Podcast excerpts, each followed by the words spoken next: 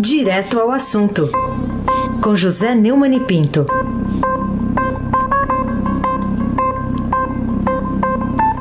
Oi, Neumani, bom dia. Bom dia, Raíssa Abac, Carolina Ercolim. Oi. Bárbara Guerra, Almirante Nelson e o seu pedalinho. Não Bonfim, Emanuel Alice Isadora, Afrânio Vanderlei, melhor ouvinte, ouvinte da Rádio Eldorado 107,3 FM. Aí se abate o craque.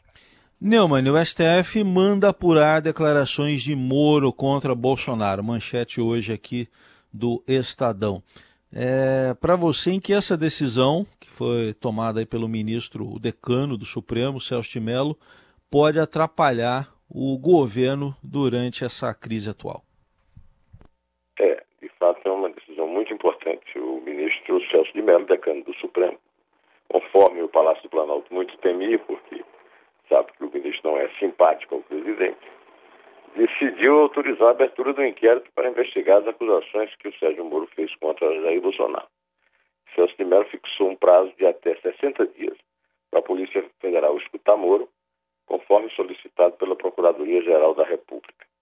Esses prazos é, são elásticos, né? em plena pandemia, podia reduzir esses prazos. De qualquer maneira, o decano observou que o presidente da República também é súdito das leis apesar de ocupar uma posição hegemônica na estrutura política brasileira, ainda mais acentuada pela expressividade das elevadas funções de Estado que exerce. É, como qualquer cidadão do país, ele não se exonera da responsabilidade penal. Então, é, esse, esse processo não tem a ver com impeachment, é um processo que tem a ver com o Supremo. É, só que, como no caso do impeachment, o presidente só é processado ou por crime de responsabilidade no Senado, aí o impeachment, ou por crime do que fere o Código Penal é, pelo Supremo, mas em ambos os casos com autorização de foro qualificado, três quintos é, da, dos votos da Câmara, a Câmara que autoriza. Foi assim que o Temer escapou durante dois anos e quatro meses, né, a pressão do Procurador-Geral Rodrigo Janot. Não se espera pressão idêntica do Augusto Ares, mas havia de qualquer maneira, é, é uma pedra no sapato, é uma espada de Damocles caindo no pescoço.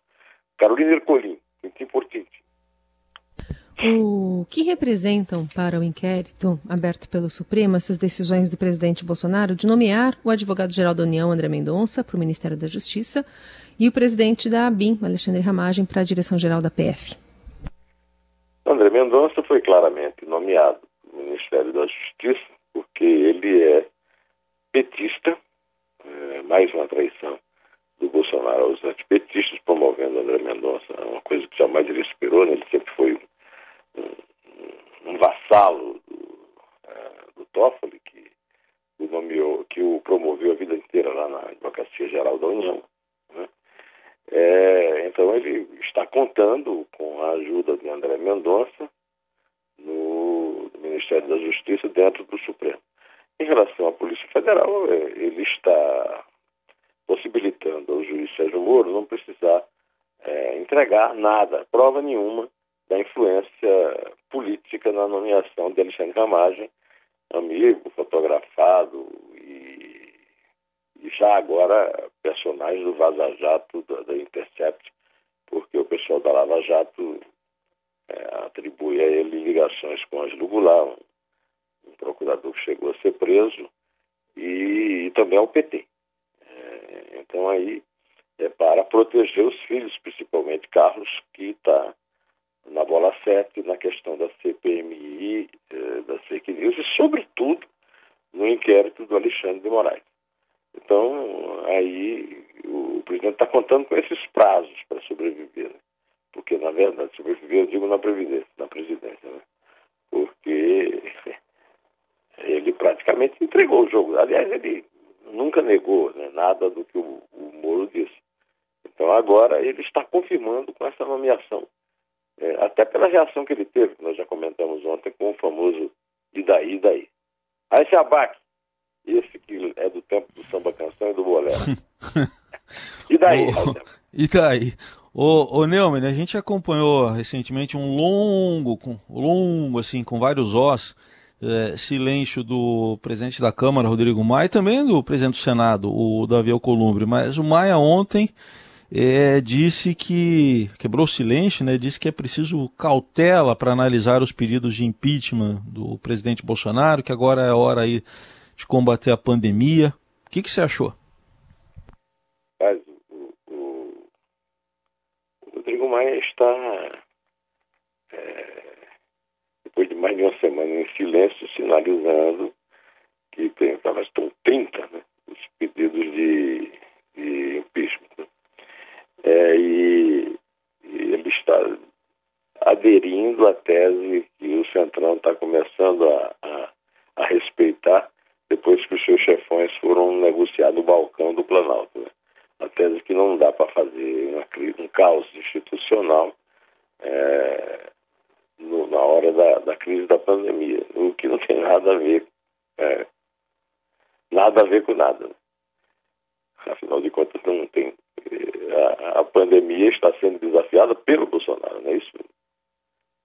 Carolina Ercolim, tintim por tintim. Neumani, de que trata especificamente seu artigo publicado no blog do Neumani no portal do Estadão hoje, com o título O Coronavírus como Arma Política? Carolina, o... a linha fina do meu artigo é, é exatamente sobre essa questão é, da, do, da, da, da, pandemia sendo usada como forma de preservação do mandato do, do Bolsonaro. Né?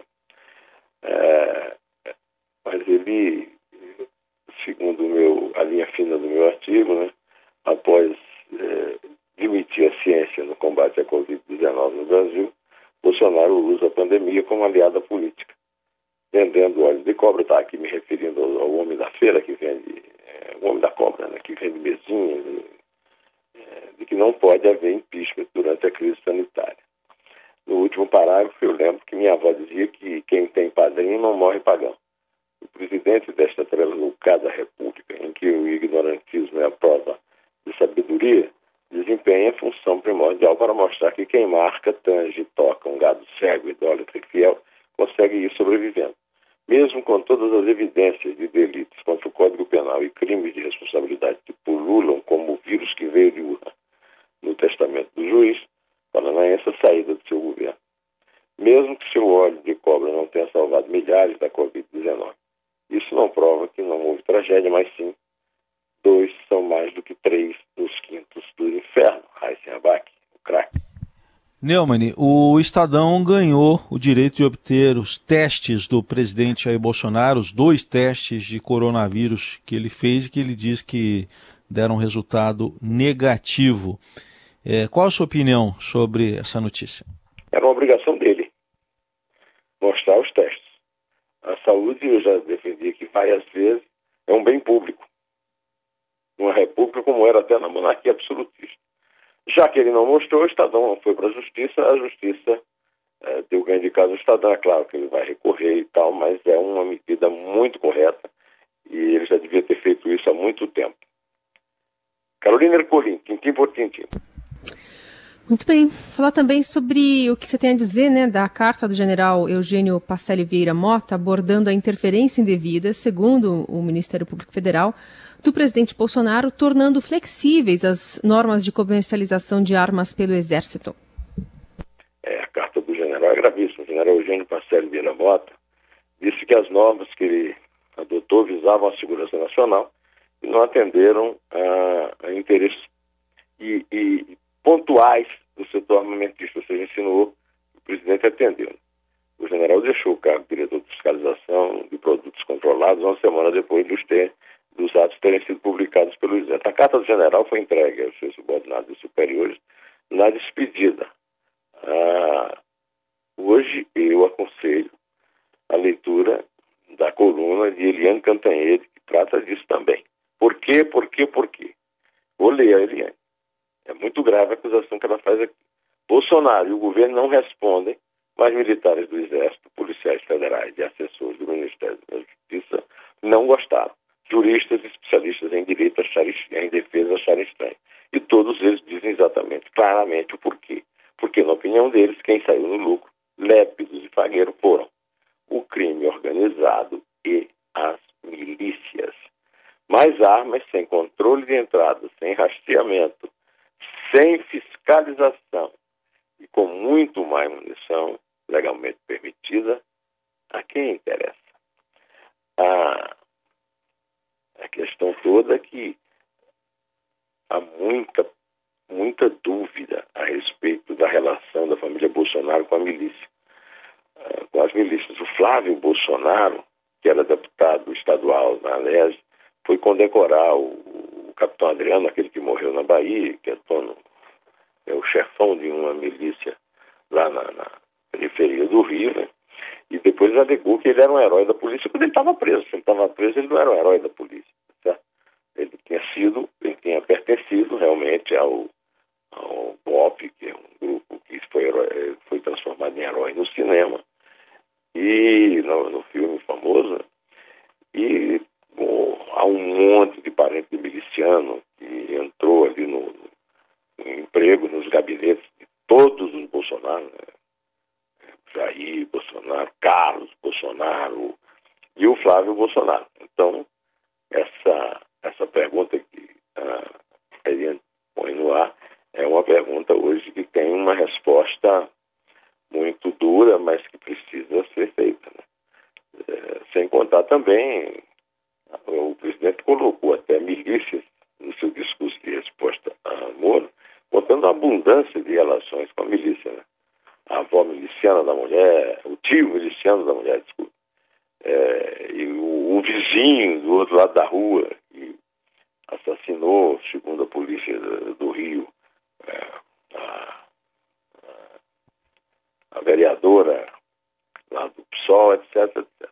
Agora, para complicar mais ainda, eu já disse, é, e estou tratando desse assunto na, no artigo do, do Estadão amanhã, que, eh, na verdade, a Polícia Federal tem três associações de funcionários que não se entendem, mas que se entendem muito quando tratam de salário e de defesa de, da autonomia da Polícia Federal. Uma que não tinha se pronunciado, agora está se pronunciando sobre isso. A associação acabou de entrar no, no, no portal do Estadão a notícia de que a Associação dos Peritos da Polícia Federal vai entregar hoje ao presidente da Câmara, Rodrigo Maia, um estudo afirmando que é preocupante a revogação pelo presidente da República, Jair Bolsonaro, das portarias do Comando Logístico do Exército sobre rastreamento, identificação e marcação de armas e munições. É, já tramita na casa uma proposta de decreto legislativo para assustar o ato de Bolsonaro. Ou seja, a fogueira está queimando e não é ainda o São João. Né? Aliás, eu quero também é, aconselhar a leitura de um artigo do Pedro Doria, no Globo, a respeito é, de uma prova de existência de robô, que é um L no nome de Bolsonaro em muitas, é, Bolsonaro, em muitas mensagens para, é, para fazer aquele, aquele ranking de hashtags. A coisa está ardendo. Bom, pode contar, por favor, Carolina de Colim. É a moça se chama Marielle Franco, esqueci de Oi? A vereadora, Marielle Franco. Ah, Marielle Franco, isso mesmo. É três. É dois. É um, um pé.